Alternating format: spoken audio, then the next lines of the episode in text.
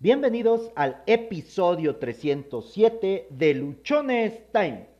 Disciplina positiva en cuarentena. Hoy tenemos invitada a Cristina Mosanti, que nos va a hablar de cómo podemos trabajar, cómo podemos sobrellevar y salir adelante durante esta cuarentena que ya se convirtió en ochentena con todos nuestros niños, con nuestros hijos, con las personas que están eh, eh, en nuestra casa de menor edad.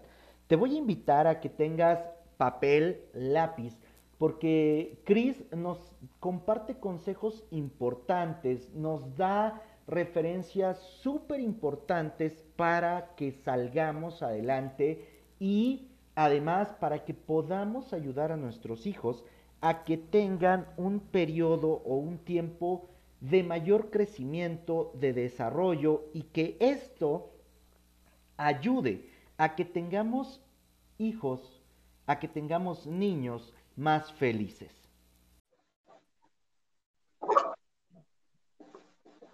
Hola, hola Cris, ¿cómo estás? Hola, hola, ¿qué tal Josué? Aquí, ya listas. Perfecto. Pues muchísimas gracias por aceptar la invitación, muchas gracias por eh, estar y darte el tiempo hoy, martes 21 de abril, para compartir con toda la comunidad de Luchones Time de tu experiencia, de tu conocimiento y sobre todo de lo que podemos hacer en estos días. Eh, primero que nada, me gustaría que por favor nos dijeras quién es Cristina Mosanti, qué hace, a qué se dedica, eh, cuál es el tema que nos quieres compartir, del cual nos, nos vas a hablar hoy y por qué es importante que pongamos toda nuestra atención en él. Claro que sí, José, muchas gracias por el espacio. Me encanta contribuir con temas que son útiles para las familias. Y bueno, ¿quién es Cristina Mosanti? Cristina Mosanti es una mujer, eh, una mamá, y una em, emprendedora que hace algunos años decidió lanzarse al mundo de, del emprendimiento, hoy ya en día quizá empresaria, eh, eh, enfocándonos, ¿sabes?, en el tema de la crianza positiva, partiendo desde una necesidad propia por querer hacer las cosas diferente con mi hija, el poder llevar a cabo una educación, una relación diferente con mi hija, me fui metiendo un poquito en, esto de la crianza positiva y hoy en día tenemos un campo muy grande, avanzado. Hemos acompañado a lo largo de estos años a muchas familias oaxaqueñas, pero también a familias eh, de otros estados, incluso de otros países que al saber de nosotros, bueno, se acercan para... Eh, pedir asesoría, orientación, y eso nos, nos da la certeza de que vamos por el camino adecuado, porque, bueno, te cuento que soy eh, directora y fundadora de Infantes, Centro Psicológico y Crianza Positiva, el cual, bueno, es un equipo de trabajo, un equipo de psicólogas maravillosas, que somos, eh, además de psicólogas, bueno, somos mamás, y yo creo que esta experiencia personal también cuenta porque una cosa, Josué, es la teoría. Podemos leer y bebernos los libros y eh, sabernos las estrategias de pieza a cabeza y lo complejo es la práctica. Dices, a ver, pero si yo estoy poniendo en práctica eh, de manera eh, adecuada esta estrategia, ¿por qué no me está funcionando con mi hijo? Entonces, es todo un mundo esto de la crianza para ello es importante que llenes esa mochila que tú llevas de vida de herramientas que te puedan ser útiles en momentos específicos cuando las necesites, ¿sabes? Entonces es llenar tu mochila de herramientas y cuando tú creas que necesitas tal, tal, herramienta, la sacas, la utilizas y si no te funcionó, bueno, sacas otra, pero tienes varias alternativas que de pronto esto es lo que queremos. Cuando no tenemos alternativas, nos quedamos solamente con lo que nos enseñaron, con la forma en la que lo hicieron conmigo, la forma en la que yo lo aprendí, y no conozco otras opciones, y eso limita de una manera significativa la práctica de crianza que estoy llevando con mis hijos. Entonces, eh, soy muy eh, apasionada con esto de, bueno, a lo que me dedico, ¿no? Prácticamente, además de, enfocarnos en esto de la crianza positiva, pues, somos psicólogas, y digo somos psicólogas porque infantes, como vuelvo a repetir, somos un equipo de trabajo. Eh, y em, también nos permite entonces brindar atención psicológica a niños, adolescentes, la terapia individual, terapia de pareja, además de la educación, pues, en crianza positiva. Entonces, eh, hacemos con amor todo esto y yo creo que se nota, se nota cuando alguien hace con amor las cosas. Y el tema que justamente vamos a abordar hoy es, o lo titulé, disciplina positiva en cuarentena precisamente eh, por este periodo de tensión que estamos pasando muchas personas y que, bueno, cada persona lo vive de manera diferente. Quizá nos vamos a enfocar un poquito en em, cómo puedo eh, mejorar la relación con mi hijo durante esta cuarentena a través de una disciplina positiva. Entonces, como bien dices, tenemos que poner mucha atención porque eh, yo espero que puedan llevarse herramientas valiosas para poner en práctica en estos días y no solamente en estos días. Estoy segura que les van a servir por el resto del tiempo y eso es lo más bonito de, todo esto que hacemos, Josué. Además, ayer, ayer, antier, escuchaba yo en una eh, participación que tuviste con, con Haas, que el tema que nos traes hoy, además, es como que un extracto de un taller que tienes, de, un curso que, estás así Es, así es, justamente estamos impartiendo eh, un taller online que se llama Disciplina Positiva en Cuarentena eh, para brindar de estas herramientas a los padres que de pronto, híjole, ya no saben qué hacer, ¿no? Con, con esta dinámica. Entonces sí tenemos que abordar varios puntos importantes para que los papis eh, puedan tener más posibilidades y que esto precisamente no se convierta en un caos. Antes de que se pierda el hilo, ¿nos puedes decir dónde podemos encontrar este curso? Digo, porque hoy nos vas a dar algunas herramientas, nos vas a, decir algunos elementos que tenemos que tomar en cuenta. Y me queda claro que va a haber muchos papás o muchas personas que se van a interesar por conocer más. Entonces, antes de que se, se vayan a distraer eh, o antes de que pase cualquier otra cosa, dinos dónde te podemos encontrar, dónde podemos encontrar este, este curso que se me hace muy interesante. Sí, y que además, ¿qué crees? Estamos manejando una promoción del 2 por 1 en talleres online. Entonces, la promoción es que tomas un taller y el otro lo tomas totalmente gratis. Entonces, el otro taller que va de la mano con este que les mencionaba de disciplina positiva en cuarentena se llama Mamá en Bienestar. ¿Por qué mamá? Eh, y, este de mamá, ese va dirigido especialmente a mamás. El otro de disciplina positiva va eh, dirigido a cualquier adulto cuidador. ¿sí? La mamá, el papá, el tío, la abuela, la madrina, el vecino, cualquier adulto que esté a cargo de niños puede tomar ese taller. Pero el de mamá en bienestar es eh, exclusivamente para mamás. Mm, se espera o generalmente la mamá es la, las mamás somos las que estamos al frente de, de, los niños, de la crianza de, la familia y necesitamos que esos pilares estén fuertes. Entonces, en este taller de Mamá en Bienestar, nos enfocamos en el fortalecimiento emocional de las mamás, esos pilares que necesitan eh, estar firmes para poder acompañar a la familia, ¿no? Y sobre todo a los hijos. Y que de pronto también al papá, que por ahí dicen que se convierte en un hijo más, ¿no? Este, Es la promoción 2 por 1 eh, y eh, pueden entrar a mis redes sociales eh, las personales que son en Facebook o en Instagram, Cristina Mosanti, Mosanti con S y con I latina, o las de Infantes, que es Infantes, Centro Psicológico y Crianza Positiva, o Infantes Crianza Positiva, ya sea en Facebook o en Instagram. Y también les eh, proporciono mi número telefónico eh, para más información, que es el 951 288 9776. Perfecto.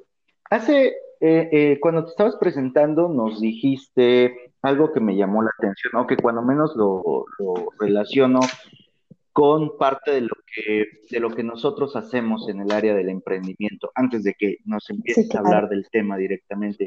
Dijiste, nosotros les vamos dando a los niños, o nuestra función es brindarles herramientas para que en un futuro, en su desarrollo, puedan echar mano así a su mochila y sacar, a ver, ¿qué herramienta eh, ocupo para resolver la situación que se me está presentando? Ah, tengo la herramienta de conocimiento digital. Ah, tengo la herramienta de poder hablar en público. Ah, tengo la herramienta de mi inteligencia emocional. Ah, tengo la herramienta de, eh, de serenidad. Tengo la herramienta de energía. Tengo... Y eh, en el tema, por ejemplo, del emprendimiento, nosotros decimos mucho que nos corresponde inculcar hacia nuestros hijos, hacia las personas que están con nosotros, una serie de herramientas que les permitan, eh, cuando vemos en la parte del emprendimiento, emprendimiento echar mano eh, hacia adelante. Eh, yo decía, por ejemplo, mis papás o mi mamá me puso a hablar en público desde los cinco años. Entonces, esta herramienta que me dejaron desde, pues, niño, me ha permitido hacer muchísimas cosas. ¿Por qué? Porque no tengo miedo a que me escuche una, dos, tres, cien, mil, dos mil, tres mil personas, eh, que ha sido la cantidad de personas, de más grande de personas a las que yo me he dirigido, más o menos tres mil, eh, de manera especial, ¿no? Ahora a través del podcast, pues nos escuchan muchísimas más personas. Pero esa herramienta, en un momento dado, a mí me permitió tomar la decisión de decir, oye, pues puedo hacer un podcast porque no me da miedo hablar en público, porque tengo la facilidad de palabra, porque además con toda la lectura y la experiencia he aprendido a improvisar en un momento dado que, sea necesario, a hacer giros en los temas, a, construir toda una idea eh, y desarrollar un discurso, desarrollar la idea. Entonces, me hace mucho sentido eso porque al final cuando nosotros aprendemos como papás a brindarle herramientas a nuestros hijos y no solamente el tema de, premios y castigos, eh, su, vida futura cambia de manera radical. Exactamente. Como mencionábamos con, con Has, ¿no? Eh, no les demos el pez, sino enseñémosle a, pescar o algo así, dice el, dicho este. Entonces es importante esto porque todos los papás em, queremos que nuestros hijos sean autosuficientes pero de pronto no sabemos cómo ayudarles a que desarrollen esa autosuficiencia. Y algunos papás eh, nos apresuramos y queremos que se adelanten a estas etapas de desarrollo y que ya lo hagan antes que los demás niños y entramos en una competencia y entonces mi hijo ya sabe leer, mi hijo ya caminó desde los ocho meses, ¿no? Este, y hay otros papás que eh, pueden caer en la sobreprotección y de pronto no eh, ayudan a que el niño tenga esta libertad y esa seguridad de poder eh, conocer su mundo y a través de esa exploración de su mundo desarrollar habilidades.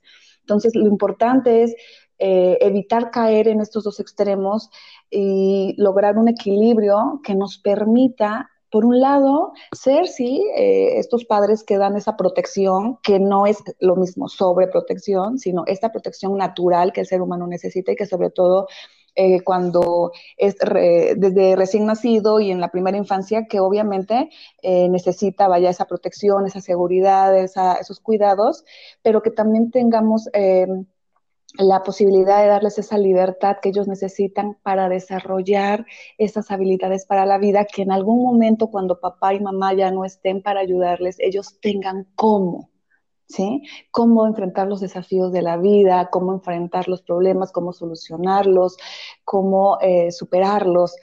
Eh, y eso es lo que queremos hacer en Crianza Positiva, sembrar, ¿sí? Sembrar semillas para que en un futuro puedan cosechar ahora los frutos. Tú sabes que la vida se maneja así, cosechamos lo que sembramos, ¿no? Entonces, cuando somos conscientes de lo que estamos sembrando, seguramente, conscientes y congruentes, ¿sí? Porque no, no, no voy a esperar a cosechar mangos si estoy sembrando limones. ¿Sí? Entonces tenemos que ser conscientes y congruentes en lo que estoy sembrando. Y, conscientes tiene que ver con darme cuenta darme cuenta qué es lo que estoy sembrando, porque a lo mejor ni siquiera me he dado cuenta. Y como, papá nos, como papás nos pasa esto muy seguido, Josué, porque eh, como tendemos a repetir patrones, venimos haciendo las cosas de manera de, este, mecánica y si no nos detenemos a reflexionar, a analizar, a quitarme esa venda de los ojos y ver cómo yo, yo, eh, Cristina, yo, Josué, yo, Carla, yo, eh, Patricia, estoy impactando en, en la vida de mi hijo, entonces seguramente voy a seguirme de largo y voy a seguir haciéndolo así. ¿No? Como a ciegas, como a la y se va, a ver qué sale, ¿no? Y bueno, estamos hablando de la formación de un ser humano, que no es cualquier cosa. Entonces, por supuesto, yo creo que em, eh, esto de mm, darles herramientas eh, y, habilidades para la vida es bien importante y justamente eso es uno de, de los pilares que, que la disciplina o la crianza positiva manejan, porque además fíjate que es bien importante señalar eh, que la crianza positiva no significa ser permisibles con los hijos, porque de pronto es, no, seguramente la crianza positiva es permitir que el niño haga y deshaga y que no tenga límites y que este, permitamos conductas inadecuadas y, y no, no, eh, dentro de la crianza positiva eh, se llevan a cabo los límites, se establecen límites, pero de manera diferente, de una manera adecuada, en donde el respeto y la firmeza son dos aspectos importantes. Y cuando digo firmeza, no me refiero a violencia, porque violencia no es sinónimo de firmeza. La violencia tiene que ver con lastimar al otro, ¿sí? Y sabemos que dentro de la cultura en la que nos desenvolvemos, el golpe, el chanclazo, el, la nalgada, el cinturonazo o más, ¿no? Eh, como la vinza y, o cualquier objeto que tengas en la mano, sin importar qué es. ¿Cómo? Con el cable de la plancha, con la escoba. Sí, ándale, ándale. Sabemos que eso es, eh, o ha sido muy común, ¿no?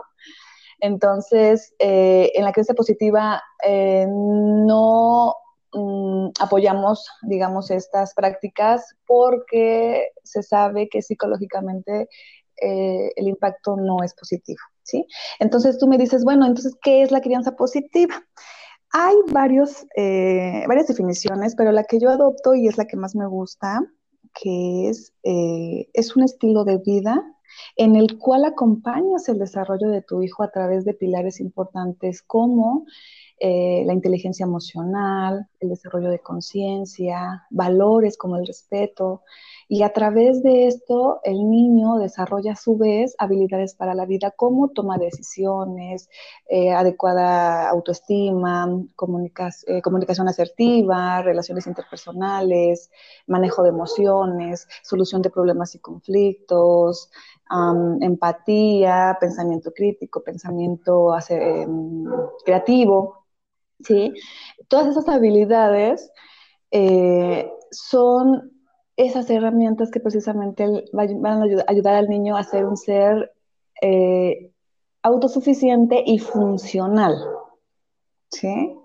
Funcional, obviamente, en, este mundo que pues, todos los días nos trae desafíos, ¿sí? Y tú sabes, ¿no? O sea, no, no, podemos tener a nuestros hijos en una burbuja porque tienen que salir al mundo. Y entonces lo ideal es llenarles o ayudarles a llenar esas, su, propia mochila de esas herramientas que ellos necesitan para que cuando salgan al mundo tengan con qué. Sí, sí, completamente de acuerdo contigo. Y bueno, eh, ¿a qué es la, disciplina positiva y por qué es importante aplicarla en la cuarentena. Fíjate que la creencia positiva o disciplina positiva es lo mismo. Algunos le llaman creencia positiva y algunos le llaman disciplina positiva. Y, em, y la, la, definición que te, que te daba hace unos momentos es la que yo he adoptado y bueno, a partir de ahí se desarrollan muchos más aspectos. Vamos a enfocarnos un poquito más en, el contexto que estamos viviendo actualmente, que es la cuarentena y que es un periodo eh, o una situación que no es muy común, ¿sí? Dicen que, nunca hemos vivido una pandemia este, como la estamos viviendo ahora. Eh, entonces, seguramente eso eh, está trayendo varias alteraciones, no solamente a nivel financiero, sino también a, nivel emocional. ¿Sí? a nivel familiar también. Porque si eh, estamos en el mismo canal, sabemos que desde hace varias semanas la indicación es que no podemos salir de casa y de pronto este encierro impacta, impacta en la psique de las personas. Em, también es importante saber eh, que el espacio físico tiene un impacto en la psique de las personas. Es decir, no es lo mismo vivir en un espacio pequeño, eh, estrecho, oscuro, que no entra mucha luz, eh, que incluso no hay plantas, a vivir en un lugar, una casa más amplia, donde haya mayor ventilación, mayor entrada de luz, e incluso con plantas. Entonces, eh, el impacto del lugar físico va a ser diferente. Eh, obviamente, bueno, seguramente no podemos hacer mucho en, eh, en, este caso, pues por cada quien vive donde tiene que vivir, pero entonces vamos a echar mano de otras herramientas que necesitamos hacerlo para que esta cuarentena no se convierta en un caos y podamos sobre todo cuidar eso que tanto amamos, que son nuestros hijos. Y, lejos de que esto sea, mm, como te decía, un caos, que pueda ser una oportunidad para mejorar la relación con mis hijos, mejorar la crianza. Y pues em, quiero comentarles eh, algunos puntos que me gustaría para que empezaran a, a revisar en, ustedes mismos cómo están desarrollando esto, si ya lo hacen, si no lo hacen, eh, si, si, lo quieren hacer para, para ver cómo les va, este, y podamos de alguna manera beneficiar esta dinámica familiar, ¿sí? Y bueno, uno de los aspectos importantes es que eh, la estructura del día o la rutina del día se debe de mantener.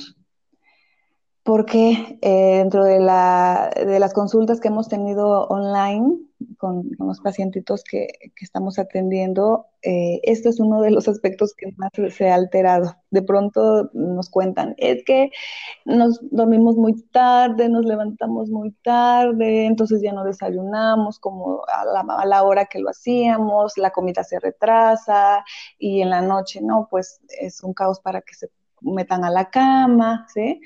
Entonces, eh, es importante que si se perdió esta estructura del día, que la retome nuevamente, ¿sí? que la vayan retomando nuevamente. ¿Por qué? Porque esto le va a dar seguridad al niño.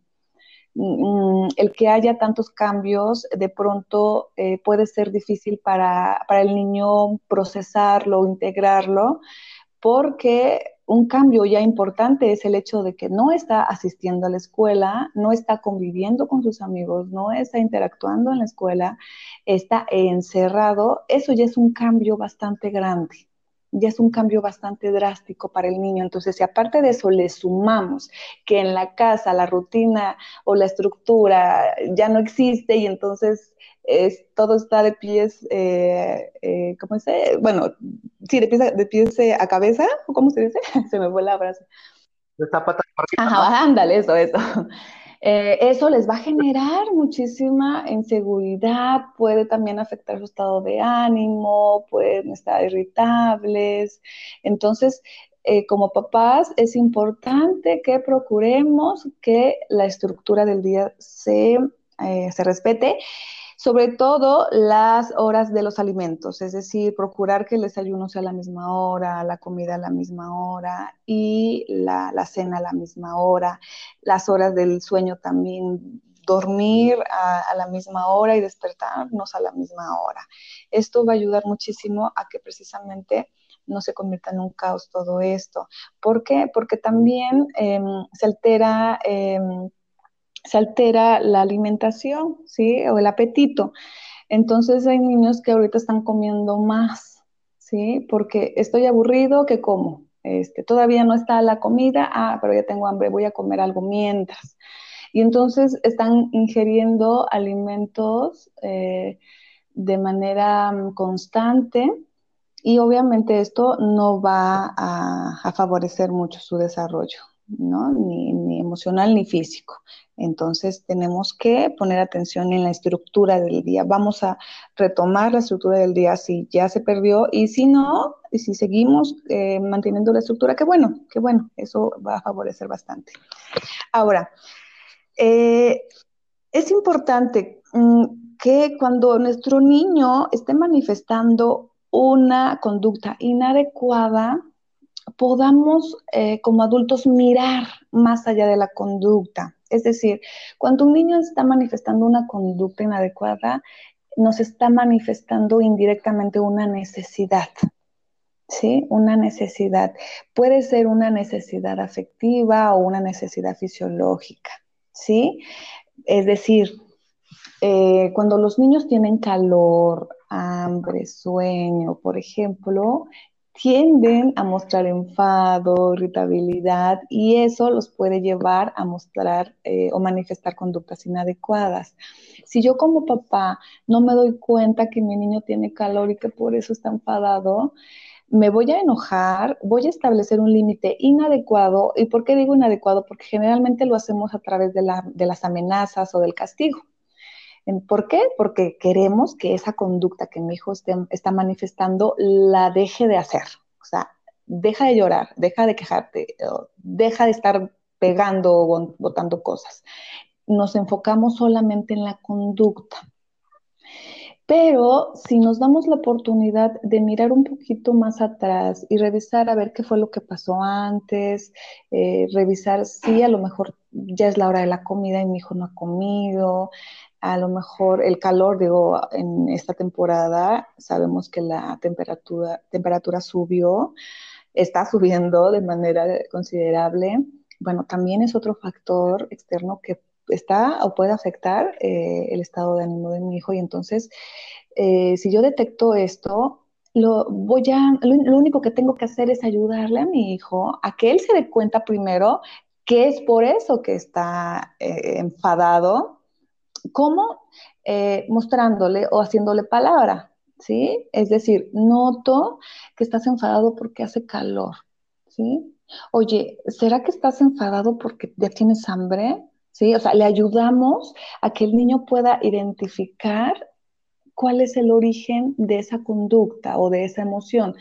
Entonces, el niño podrá a través de ti identificar eso y, y a lo mejor te dice, Sí, fíjate que sí, mamá, tengo muchísimo calor y, no, ya no lo tolero y, ah, ok, ya te está diciendo con palabras lo que mm, momentos antes te estaba diciendo con conducta. ¿Sí me explicó? Entonces, aquí es importante darle a nuestros hijos la palabra como herramienta de comunicación o de expresión en lugar de la conducta.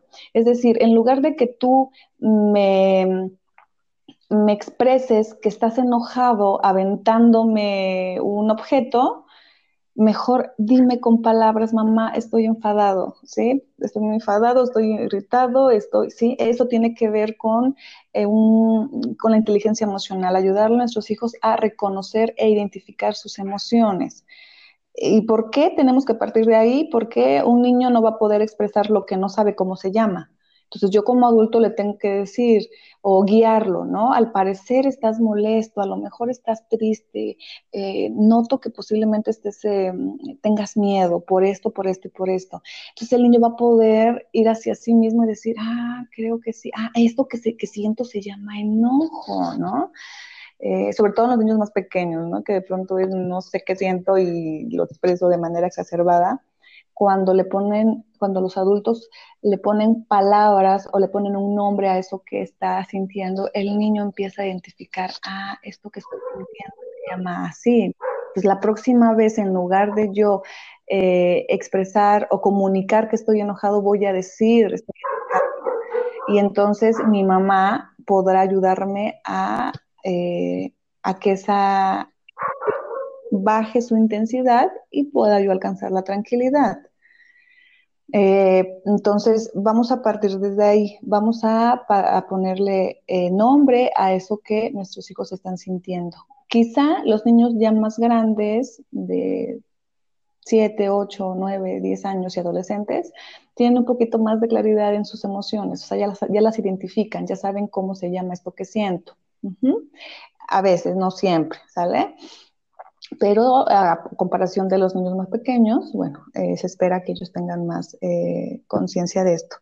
Entonces, em, si yo noto que, mi hijo tiene una necesidad fisiológica, voy a ayudarle a satisfacerla y entonces le voy a decir, ah, ok, ya descubrimos que, bueno, estás enfadado porque tienes hambre mira, la próxima vez que, te sientas así, porque ya sabes cómo se llama lo que sientes, la próxima vez que te sientas así, me dices que tienes hambre y vemos qué hacemos. Si todavía falta eh, tiempo para comer, quizá te doy media manzana para que no te llenes, pero que también tu pancita pueda estar un poquito más tranquila y pueda esperar a la hora de la comida. Y entonces eh, ya le estás dando alternativas, ¿sí? La próxima vez que tú te sientas así, mira, mejor me dices con palabras que tienes hambre y, lo solucionamos. ¿Sí? En lugar de estar eh, gritando, de estar aventando cosas, de estar pegando, de estar, eh, ¿sí? Manifestándolo de otra manera. Entonces es bien importante. Y, eh, y, le ayudamos a que satisfaga esa necesidad. Ok, tienes calor, bueno, te refrescas, no sé, tómate un vaso con agua, este, prende el ventilador, o sabes que te puedes meter a bañar, Con agua fresca. O lo otro, ¿no? Eh, ¿Estás cansado? Bueno, puedes recostarte en el sofá un ratito o si es posible que el niño pueda dormir un momento, que lo haga, ¿no? Entonces, cuando esta, esta necesidad se satisfaga, la conducta va a desaparecer, ¿sí? Va a desaparecer. Ahora, por otro lado, quizá el niño puede tener una necesidad afectiva y también lo está manifestando.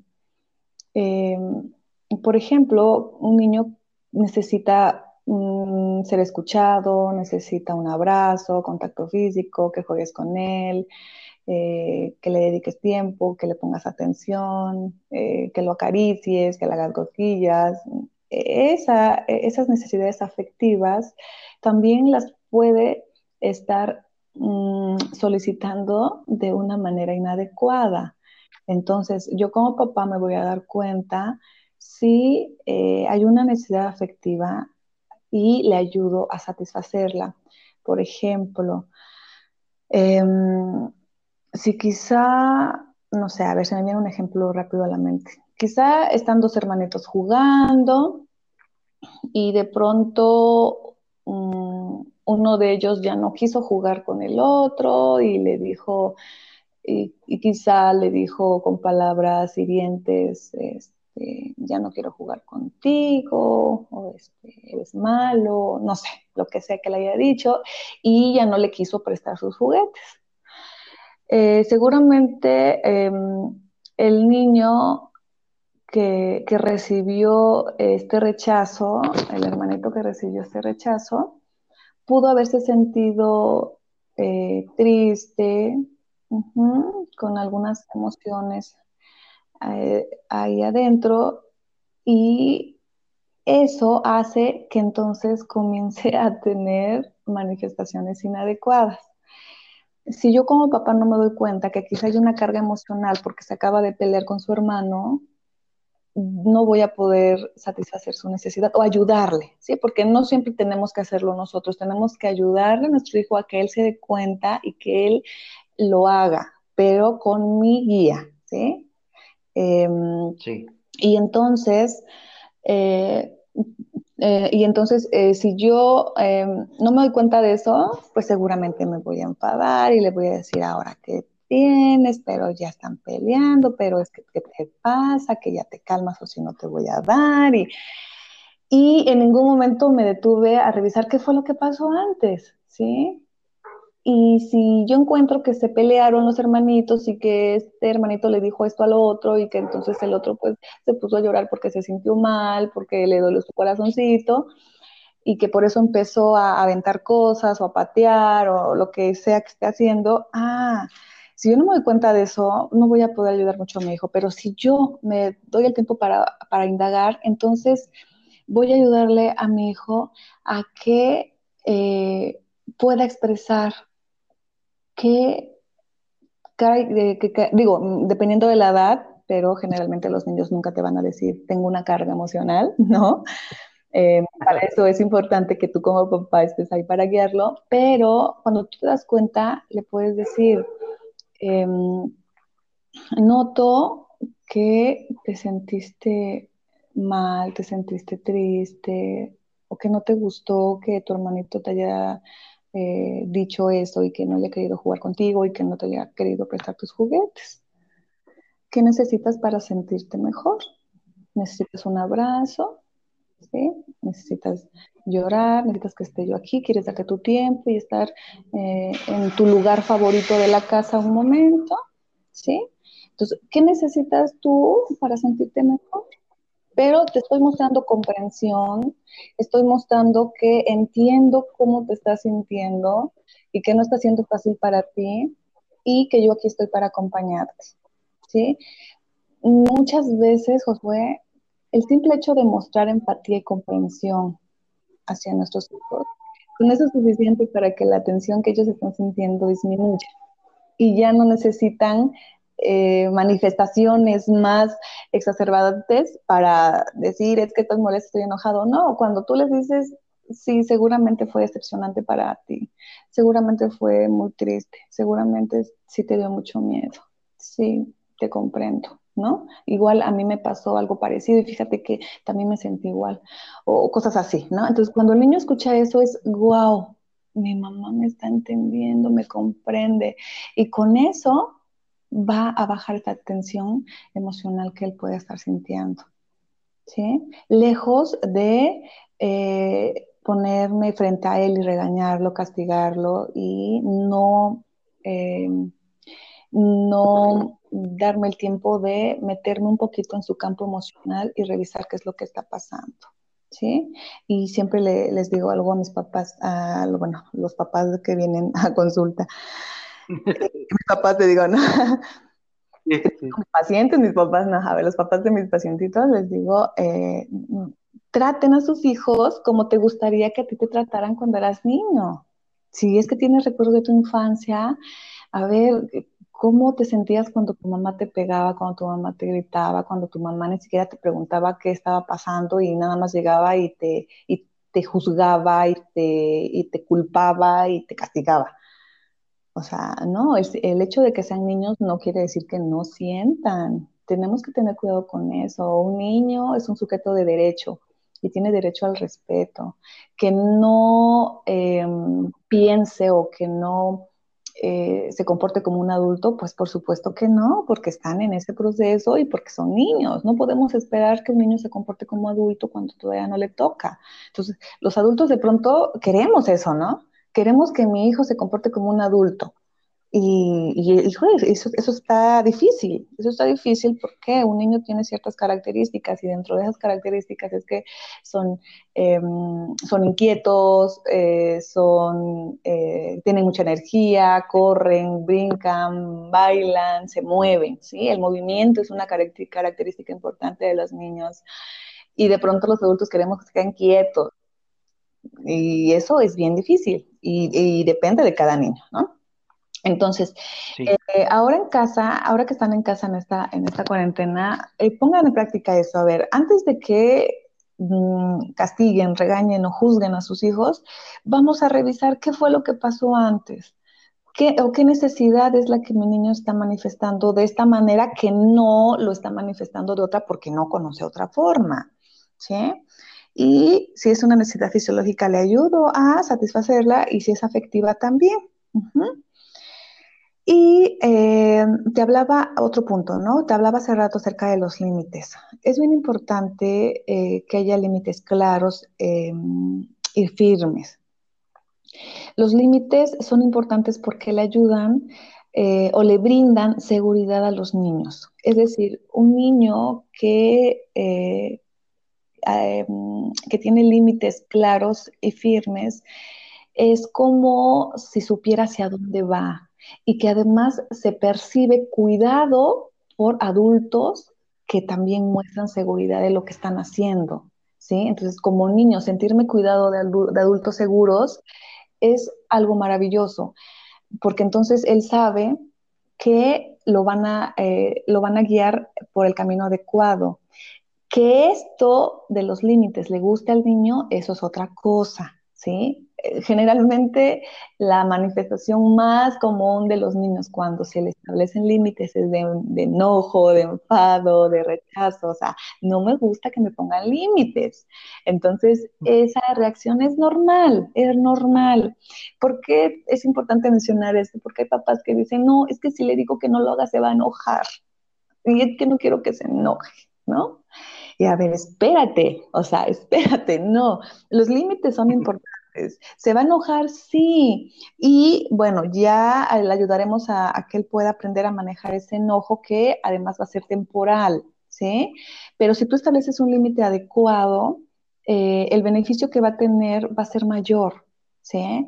Entonces, obviamente por eso tenemos que aprender a poner límites. No es lo mismo que yo le dé un chanclazo a que yo le explique con palabras por qué no es adecuado lo que está haciendo, ¿sí?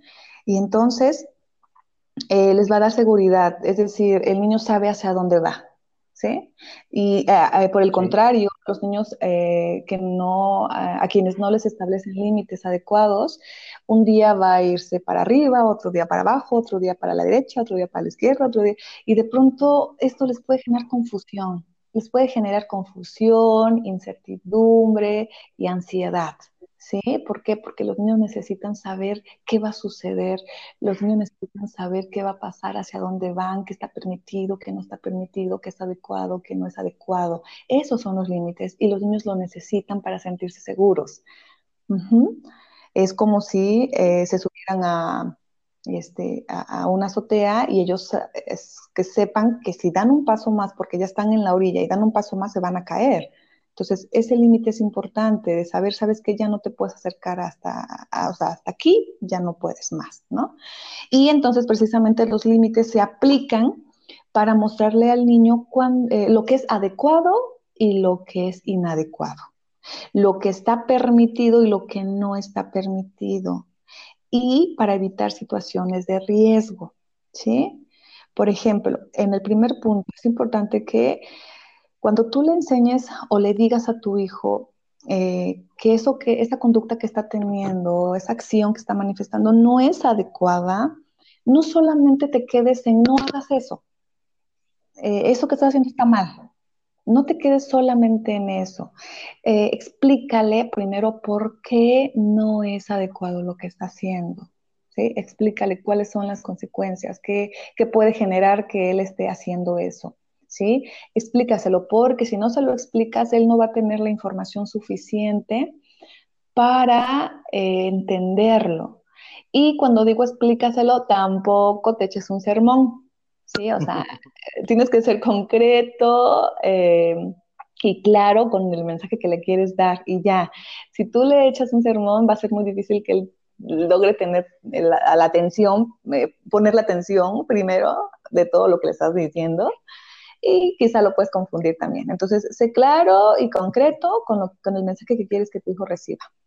Entonces, pero explícale, ¿por qué? Cuando tú le explicas, el niño se hace un mapa mental y esto va a ayudar a que el niño vaya precisamente procesando esta información y pueda llegar a la comprensión de, ah, ya, ya sé por qué esto no es adecuado, ya, ya lo entendí, o, ah, qué bueno, no lo sabía, ¿no? No demos por hecho que nuestros hijos lo, lo tienen que saber. Acuérdense que están en una etapa de aprendizaje en donde la interacción con el adulto es indispensable. Entonces, no demos por hecho, vamos a explicarle para que el niño pueda llegar a esa comprensión y eso va a ayudar a que esa conducta ya no se repita, ¿sí? Porque vemos muy seguido que cuando no se le explica al niño, esta conducta se vuelve a dar. Entonces, y entonces cuando el niño ya recibe la información es, ah, ya, ya entendí. ¿Por qué no me dijeron antes, no? Prácticamente. Entonces le explicamos, le explicamos por qué no es adecuado, pero ahora la segunda parte es, le muestro cuál es la forma adecuada de hacerlo. O sea, no nos quedemos con que, ah, ya, ya le dije por qué no está bien lo que está haciendo, pero no le hemos enseñado cuál sí es la forma adecuada. ¿Sí? Entonces, ahí es bien importante porque entonces me siento con él y digo, mira, este, así lo puedes hacer, ¿sale? La próxima vez que quieras comunicar algo, lo puedes pedir de esta manera. Este, si quieres que tu hermanito juegue contigo, en lugar de ir a picarle la panza con el lápiz, mejor dile, oye, quiero jugar contigo, ¿sí? Hay niños, este, que obviamente como no saben estas herramientas de comunicación, de pronto eh, quieren acercarse eh, con un niño y quieren que ese niño juegue con ellos, em, lo que hacen a veces es que se van acercando y, o, y le empiezan a jalar el cabello, o lo empujan, o le avientan un juguete, pero lo hacen como una forma de llamar su atención. Y entonces eso se puede interpretar como violencia. O sea, este niño le está pegando, este niño está empujando a mi hijo, este niño aventándole un juguete, ay, qué malo, ¿no? Y no, eh, lo, único que, y yo, he visto muy, muy este, seguido esto, ¿no? Y les digo, no, no está haciendo esto. Lo que el niño quiere es jugar con tu hijo, pero no sabe cómo decirle, no sabe cómo decirle. Entonces vamos a ayudarle. Y entonces nos acercamos con el niño, le decimos, noto que quieres jugar con él, pero no sabes cómo decírselo y entonces estás picándole aquí, le estás jalando acá, le estás aventando esto. ¿Quieres jugar con el niño? Sí, sí quiero jugar. Ah, ok, eso era lo que él quería, esa era su necesidad, pero no sabía cómo manifestarla. ¿Sí te das cuenta? Entonces, entonces el niño ya, una vez que los adultos le ayudamos, dejamos de creer que está siendo malo, que está siendo grosero, que está siendo violento. No, simplemente el niño tenía una necesidad que no la estaba eh, manifestando de una manera adecuada, por supuesto. Y, ahí es donde entramos los adultos, para enseñarles cómo sí, ¿sí? Entonces, la próxima vez, mi amor, que tú quieras jugar con, alguien, mira, en lugar de, de, pegarle o de hacer esto, mejor pregúntale directamente, ¿quieres jugar conmigo? ¿Sí? Y si el niño quiere jugar bien, y si no, bueno, también hay niños que no quieren jugar y está bien también, ¿sí? Entonces, le damos la herramienta de la palabra, ¿sí? Y, le modelamos así la frase que él puede decir, mm, este, ¿quieres jugar conmigo? ¿Sí? Esa es, porque ahora esa es su herramienta, ¿sí? Ese niño ya se echó a su mochila esa herramienta y la próxima vez que quiera jugar con alguien, va a haber muchas posibilidades de que se acuerde de, esa experiencia anterior y entonces diga, ah, me dijeron que, que, si quiero jugar con alguien, no puedo aventar cosas, ni jalar el cabello, ni picarle la panza. Me dijeron que tengo que preguntarle si quiere jugar conmigo y entonces ya va y lo hace. ¿Sale? Esto a lo mejor no, hay niños que lo hacen a la primera vez, hay niños que a lo mejor tardan un poco más y se los tenemos que estar recordando un poquito más, porque recordemos que todos los niños tienen ritmos diferentes, ¿sale? Entonces van a aprender a su ritmo y hay niños que quizá requieran que les recordemos más seguido este, cuáles son estas formas adecuadas, pero es importante. Dile por qué no es adecuado, explícale, pero también enséñale la forma adecuada. Y viene el segundo punto que mencioné, que fue eh, lo que está permitido y lo que no está permitido. En casa, esto ya lo deberían saber. Es algo que, em, que es importante que en casa lo tengan claro. Por ejemplo, en, mi caso, con mi hija, ella sabe que eh, no está permitido pegar, en casa no está permitido pegar, no está permitido dejar juguetes en los pasillos y no está permitido decir mentiras. Esas son tres cosas eh, que no están permitidas. ¿Y por qué digo tres? Seguramente hay muchas más, ¿sí? Pero no vamos a saturar a nuestros hijos. Entonces, por lo menos de esas, elijan o identifiquen esas tres cosas que no están permitidas y que son aquellas que cuando sucede generan un conflicto en la familia o un conflicto con el otro. Porque entonces lo que queremos con esto es reducir los conflictos, reducir las crisis. Si, si, por ejemplo, en mi hija, ¿no? Ella ya sabe que no, hay, que no se pueden dejar eh, juguetes en los pasillos. Entonces, tú entras a mi casa y no vas a ver ningún juguete en el pasillo. Puedes ver juguetes en todos lados, pero no en los pasillos. Y más ahorita en cuarentena, no.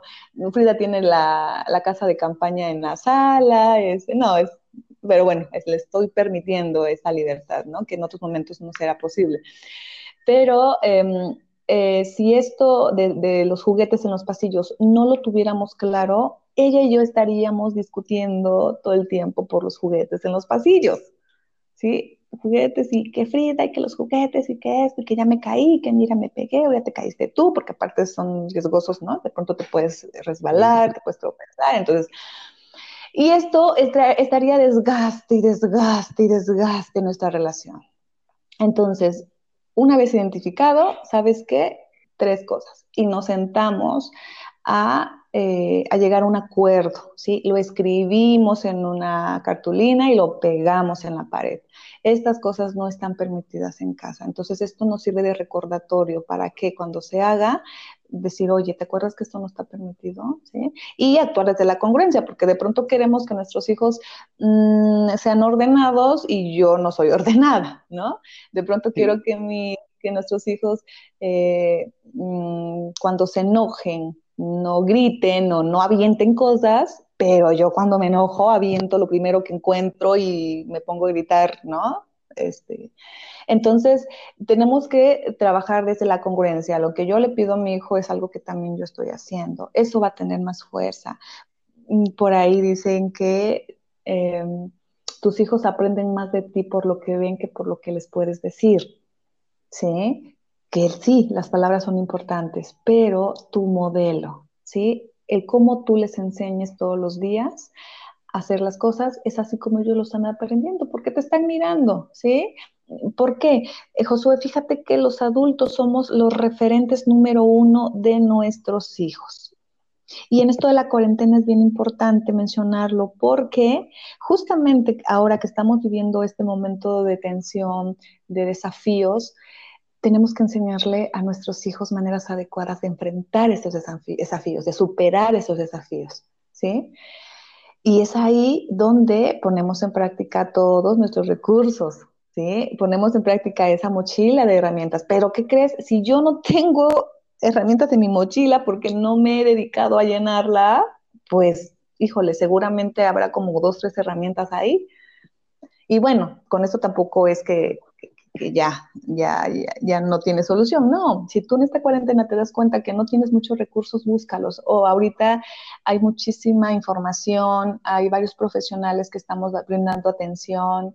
Entonces, hazte de esas herramientas, hazte, porque ya te diste cuenta que si las necesitas, eh, es importante entonces adquirirlas. ¿Sí?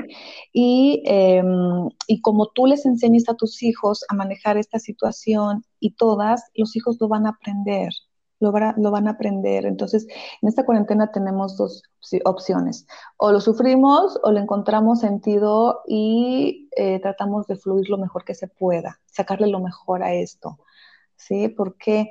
Porque es importante saber que esto es temporal, ¿sí? Y que los hijos lo sepan también, esto es temporal. No todos los niños lo viven igual, ¿sabes? Mm, eh, intervienen muchos factores.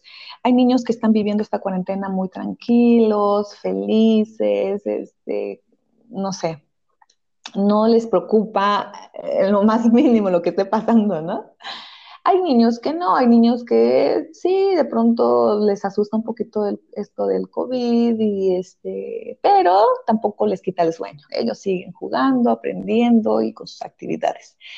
Pero hay niños que sí, que sí les está afectando, pero aquí tiene que ver mucho la influencia de, de los cuidadores.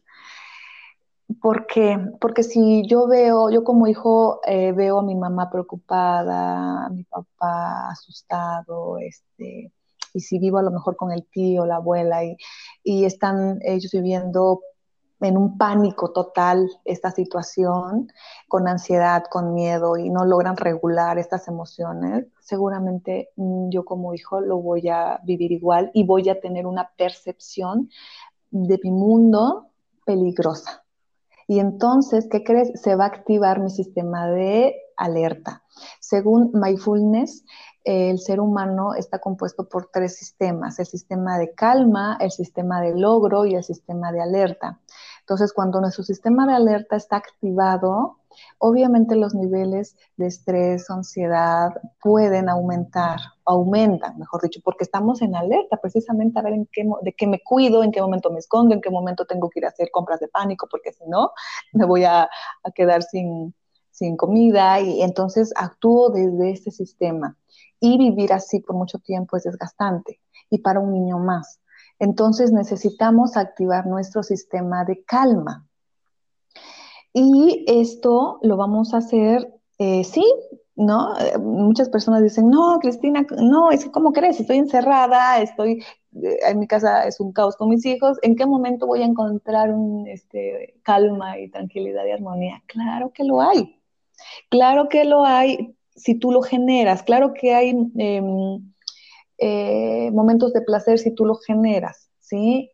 Es importante porque entonces tomas, como dicen, el toro por los cuernos, ¿sí? Y tú decides, desde ahí decides cómo quieres vivir esta cuarentena, contigo mismo o contigo misma o con tus hijos, ¿sí? Y eh, me fui, eh, me divagué y me fui por otro lado. Mira, el tercer punto de esto de los límites es eh, que los aplicamos para evitar situaciones de riesgo.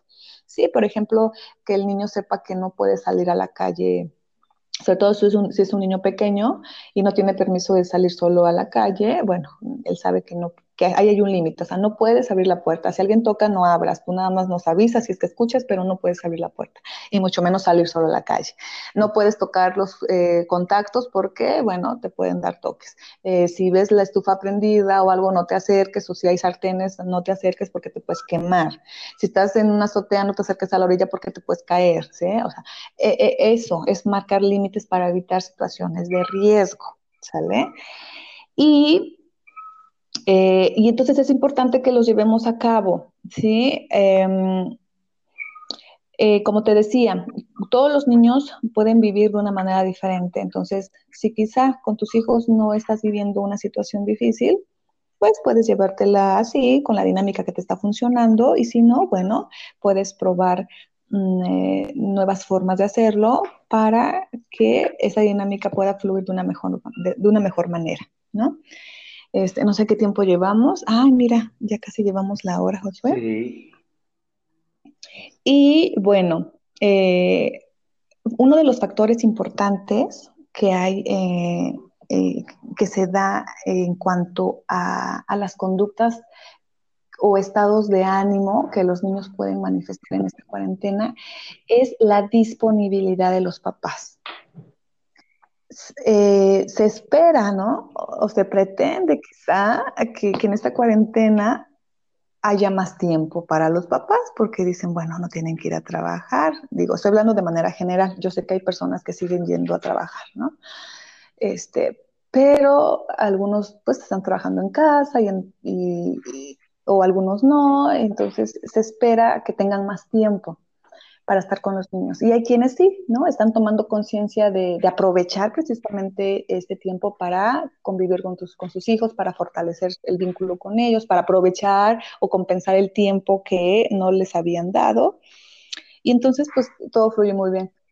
Pero eh, puede haber papás que no, que a pesar de esto, em, siguen tensos eh, pensando en, eh, en la situación de, la contingencia, que a lo mejor están ocupados en, renovar o remodelar su casa, en hacer los quehaceres de todos los días, este, y no hay disponibilidad para los niños.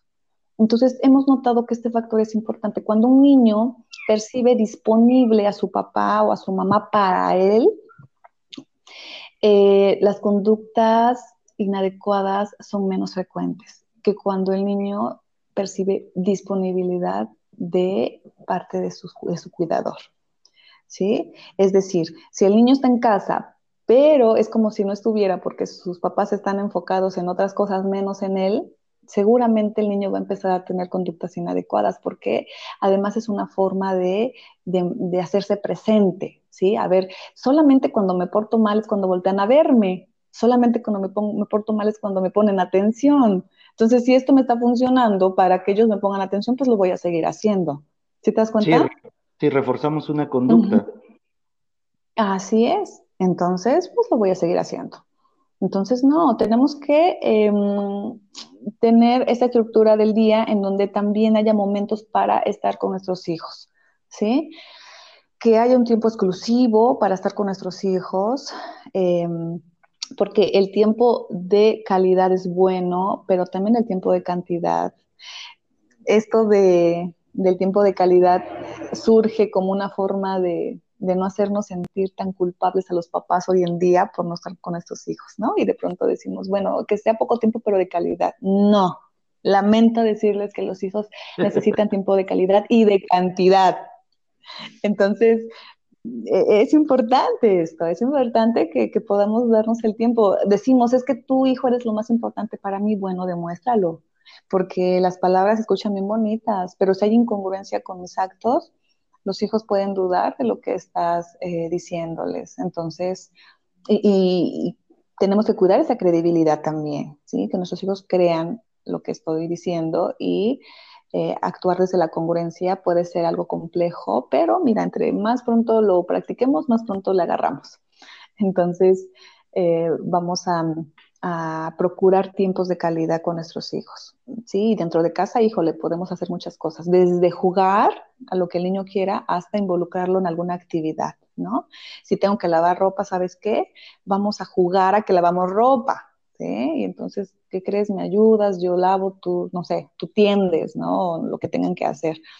Este, o, vamos a acomodar los zapatos por colores, ¿no? O por este, o sea, aquí lo importante es echar mano de nuestra, nuestra creatividad, porque hoy en día creo que eso es lo que más estamos explotando. O sea, dices, estoy encerrado en mi casa con pocas posibilidades, ¿qué hago? Ah, pues vamos a usar nuestra creatividad, ¿sí? ¿Y qué crees? La creatividad surge en los niños cuando, eh, digo, no solo en esos momentos, pero tiende a surgir bastante cuando el niño está aburrido. Entonces, ese es otro punto importante. A veces como papás, eh, tampoco te vayas al extremo de estar todo el tiempo preocupado porque tu hijo, porque quieres ver a tu hijo feliz y en calma todo el tiempo. Ay, es que quiero que mi hijo esté tranquilo y contento todo el tiempo. No lo quiero ver enojado, no lo quiero ver triste, no quiero que tenga miedo. A ver, eh, si tú te colocas en, esta posición de, querer eh, de una manera intensa, querer que tu hijo no sienta o no experimente alguna emoción desagradable dentro de esta cuarentena, también va a ser muy desgastante para ti. ¿Por qué? Los seres humanos somos seres emocionales, entonces las emociones están a la orden del día todo el tiempo. Aquí lo importante es que podamos encauzar esas emociones de nuestros niños, ¿sí? Y que podamos enseñarles eh, alternativas eh, adecuadas de cómo ellos pueden eh, expresar esa emoción. Si estás muy enojado, mi amor, mira, puedes golpear una almohada, puedes, puedes salir al patio y patear una pelota o lanzar una pelota a la pared varias veces. Eso sí, indícale qué pared, indícale dónde es el área que él puede usar para esto, ¿sí? Dale papel para que lo raye o lo rompa. Que pueda gritar en la almohada, con la almohada en la boca, ¿sí? E, esta, de, esta manera, estas maneras son sanas porque van a sacar toda esa energía que tiene ahí adentro y eso le va a ayudar, ¿sí? Entonces, estas, con esto le estás dando opciones, más alternativas, en donde él sepa que si em, la única forma que él sabía era gritar, cuando estoy enojado, grito o insulto a las personas, le grito a las personas, ah, él ya sabe que sí, sí puede gritar, pero no a las personas, ahora gritas en la almohada, ¿sí? ¿Por qué? Porque aquí no estás lastimando a los demás. Entonces, Eh, si le pegas a la almohada también, quieres pegarle a una persona, no, eso no va a ser posible, pero sí le puedes pegar a una almohada. Entonces, de igual manera vas a sacar esos golpes, lo único es que no vas a lastimar a las personas, ¿sí? Entonces vamos a ir canalizando de manera adecuada esa, esas, este, esas descargas emocionales que el niño necesita. Digo, hay niños que no lo necesitan, hay niños que sí, de pronto dicen, ay, es que necesito sacar, ¿no? Este, esto que tengo. Ok, le, damos esas alternativas. Em, entonces, pues, em, no sé qué más, creo que ya estamos terminando, Josué. Yo, yo me puedo ir de largo, pero bueno, tengo sesiones este, en línea que atender en un ratito. Este, y... Toda la, información que nos has estado compartiendo tiene muchísimo valor porque nos permite generar una estrategia, una alternativa para quienes estamos en, casa, para quienes están en casa con sus hijos, para quienes de alguna manera están cuidando a, niños, ¿no? Es importante en estos momentos brindarles no solo el tema de la seguridad eh, económica, sino también la seguridad emocional, la seguridad sentimental que se requiere y que ellos puedan a su vez eh, ir eh, generando de este momento una experiencia positiva, una experiencia no traumática, porque si los llevamos a la parte del miedo, a la parte de la angustia, a la parte de la desesperación, en lugar de llenarle su mochila con herramientas que les ayuden en un futuro a superar un reto, una crisis, un desafío, pues lo único que vamos a hacer es eh, darles una idea de que cuando hay un problema, este, escóndete, huye porque se va a acabar el mundo. Y realmente, pues eso no, es lo más eh, positivo. Para ir cerrando, si tuvieras un único consejo que darle a la persona que más amas en este mundo, ¿cuál sería? ¿Uno solo? Ay, Dios. Solo uno. Queremos obtener lo mejor, de lo mejor que puedas este, darnos. Entonces, si solamente tuvieras una oportunidad o la oportunidad de dar solo un consejo de lo que tú sabes, de lo que tú has aprendido, de tu experiencia, para la persona que más amas, ¿cuál sería? Sí, creo que es, mm, le diría algo por, sí, una sola cosa. Y de ahí, de eso que te voy a decir, de ahí parte todo. ¿Sí? Que yo le diría, ámate. Ámate, porque así, así tú llenito de amor, tú llenita de amor, vas a poder ofrecer ese mismo amor a los demás, al mundo, a tu trabajo, a tu familia. Ese sería mi consejo. Cristina, te agradezco muchísimo el tiempo que, nos obsequiaste, te agradezco mucho toda la información que nos compartiste. Queda la invitación abierta para que puedas volver a, participar con nosotros el día que quieras, en el tiempo que quieras.